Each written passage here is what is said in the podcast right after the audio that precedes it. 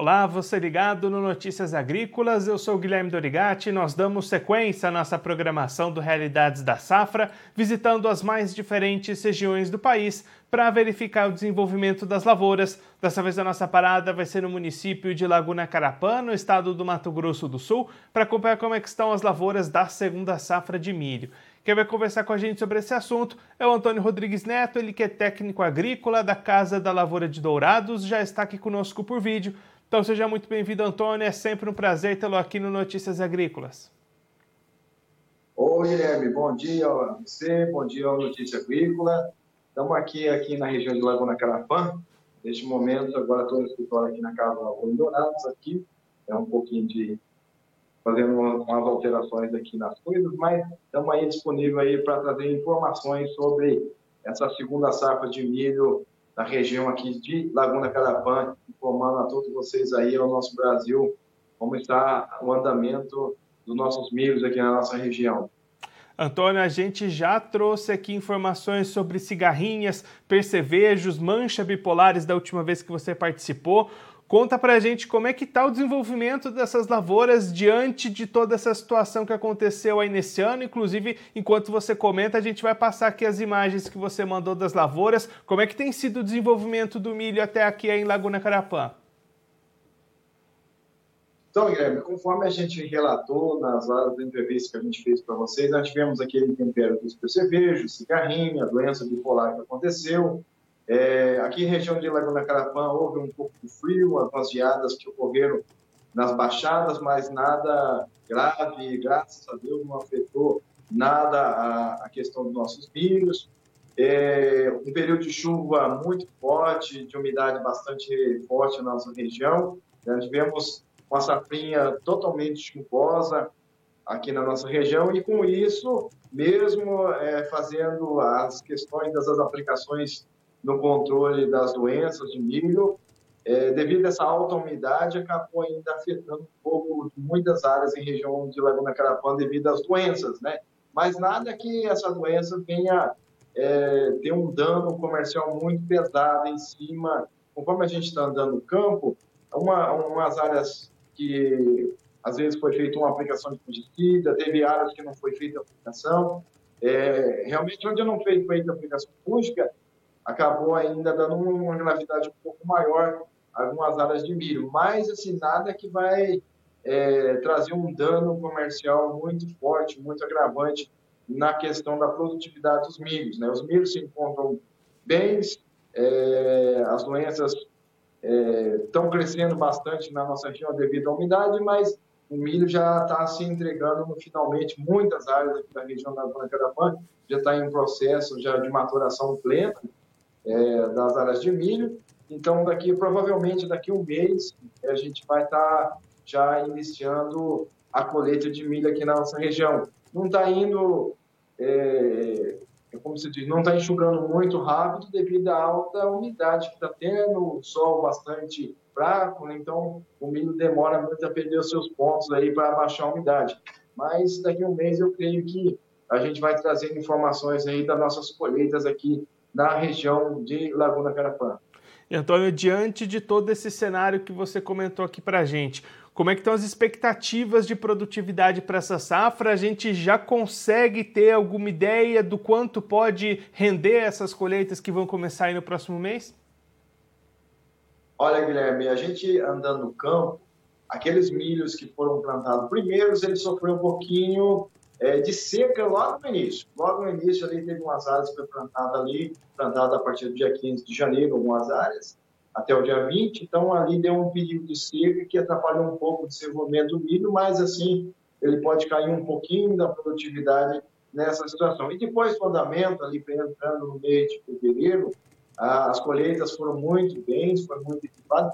Eu, assim, observando, eu acredito hoje numa média de 95 sacos de média geral, que pode é, ter a média geral de Laguna Carapá. Hoje, visualizando dessa forma, creio que tem muitas áreas aqui na nossa região que pode passar de 110 a 120 sacos por hectare para milho. Mas, assim, vamos falar na média geral, ah, pelas condições climáticas que a gente está observando, hoje a gente pode avaliar aí uma média de 95 sacos eu creio que a gente vai ter uma produtividade muito boa aqui na nossa região, mesmo com a situação do percevejo, mesmo com a situação das doenças, mesmo com a condição da cigarrinha, que é um problema seríssimo, e eu acredito que no ano que vem nós temos que ter mais controle na questão da cigarrinha, porque uma coisa que aconteceu devido ao alto ataque de percevejo que houve, a gente acabou entrando 5, 6, 7 vezes aplicações em áreas, e isso ajudou muito no controle da cigarrinha.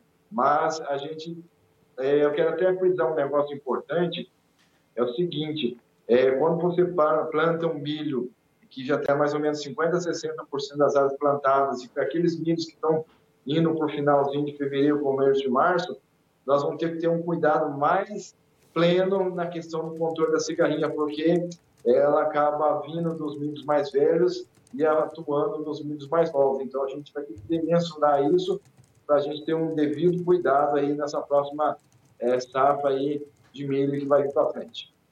E Antônio, justamente dentro dessa linha, né, a gente tem visto um aumento desses casos de cigarrinhas, de enfesamentos em diversas regiões, e é importante frisar que o controle dessa situação, a prevenção já começa já desde essa safra, né? Já nas atividades de colheita, o produtor já tem que começar a ficar atento do que, que ele vai fazer para tentar se precaver para a sequência, né? Com certeza, com certeza. É, a gente está no campo aqui, é o seguinte, nós vamos ter que fazer um trabalho muito intenso no controle dos milhos tigueras que vão ficar no meio da soja. Esse controle tem que ser muito, muito, muito correto para eliminar qualquer foco de milho tiguera de sobrar. E se provavelmente ali no final, quando você for fazer as dessecações, vai iniciar o plantio do milho, eu acho que seria muito importante é, não só eu como consultor, mas como todos os consultores e técnicos aí de campo, agrônomos de campo, é, já é, falar para o produtor já entrar com a aplicação é, no controle, já logo na dessecação da soja, já fazer esse controle da cigarrinha. E ali outra coisa importante, tratamento de semente de milho, aí com produtos que realmente tem aí um controle até seus 12, 13 dias aí já no início, também, que isso ajuda muito no controle da cigarrinha. E nas primeiras áreas que for entrando para fazer as aplicações de milho, já entrar com produtos e não fazer só produto químico, que só produto químico é, ele ajuda, mas aí ele não está ainda dando um foco muito forte na questão da cigarrinha. Nós temos que entrar com o químico e o biológico para que a gente tenha uma melhor performance, um melhor controle dessas cigarrinhas aí, que é um problema sério não só aqui é, na nossa região, como a gente. Eu fui até na região do Paraná, também vi situações terríveis na região do Paraná na questão da cigarrinha. Então, a gente tem que ter um controle mais intenso, mais específico e atentar muito bem para a gente não ter um dano econômico nessa outra safra de milho que vai vir pela frente. Tônio, muito obrigado pela sua participação, por ajudar a gente a entender melhor esse cenário das lavouras aí na região. Se você quiser deixar mais algum recado ou destacar mais algum ponto para quem está acompanhando a gente, pode ficar à vontade. o ponto, assim, Guilherme, que a gente está é, só mais atentar mesmo na questão da, da, da, do controle das doenças fúngicas, controle de cigarrinha, controle de percevejo que a gente vai ter, e também a gente se preparar muito bem aí para essa outra safra de milho que vai vir, com os devidos cuidados, cada um de nós, produtores, que a gente vai estar auxiliando no mercado.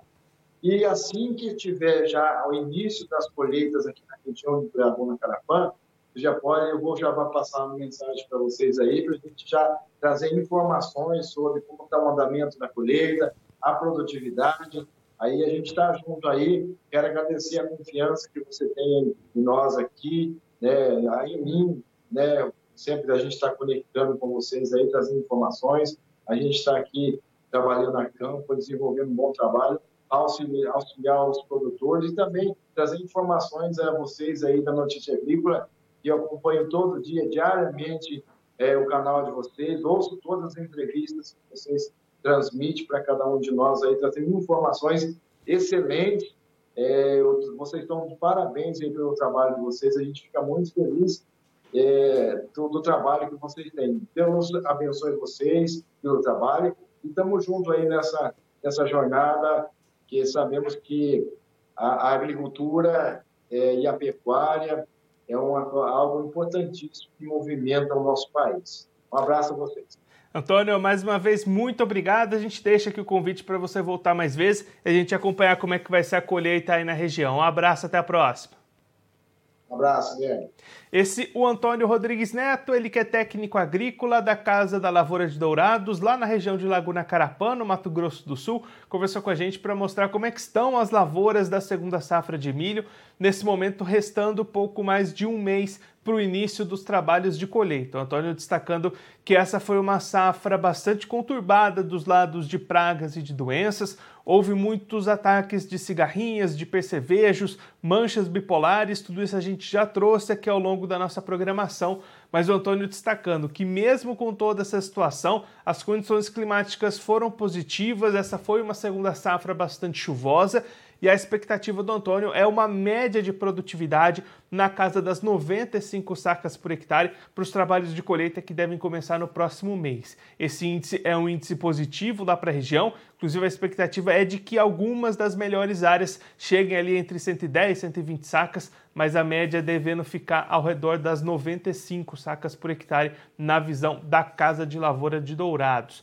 O Antônio também destacando para a gente a preocupação com a sequência das atividades para as próximas safras e destacando bastante a importância do produtor já começar as ações preventivas contra as cigarrinhas já nessa colheita que vai começar no próximo mês, evitar o milho tiguera, fazer esse controle bem feito nas lavouras, já iniciar aplicações de defensivos contra a cigarrinha no momento da dessecação da safra de soja que vai vir aí pela frente na sequência, tudo isso pensando em controlar esse inseto que vem aumentando a pressão lá na região, vem aumentando a sua população, então é preciso que o produtor fique atento para evitar perdas, evitar problemas que possam aparecer lá na frente nas safras que vão vir aí na sequência.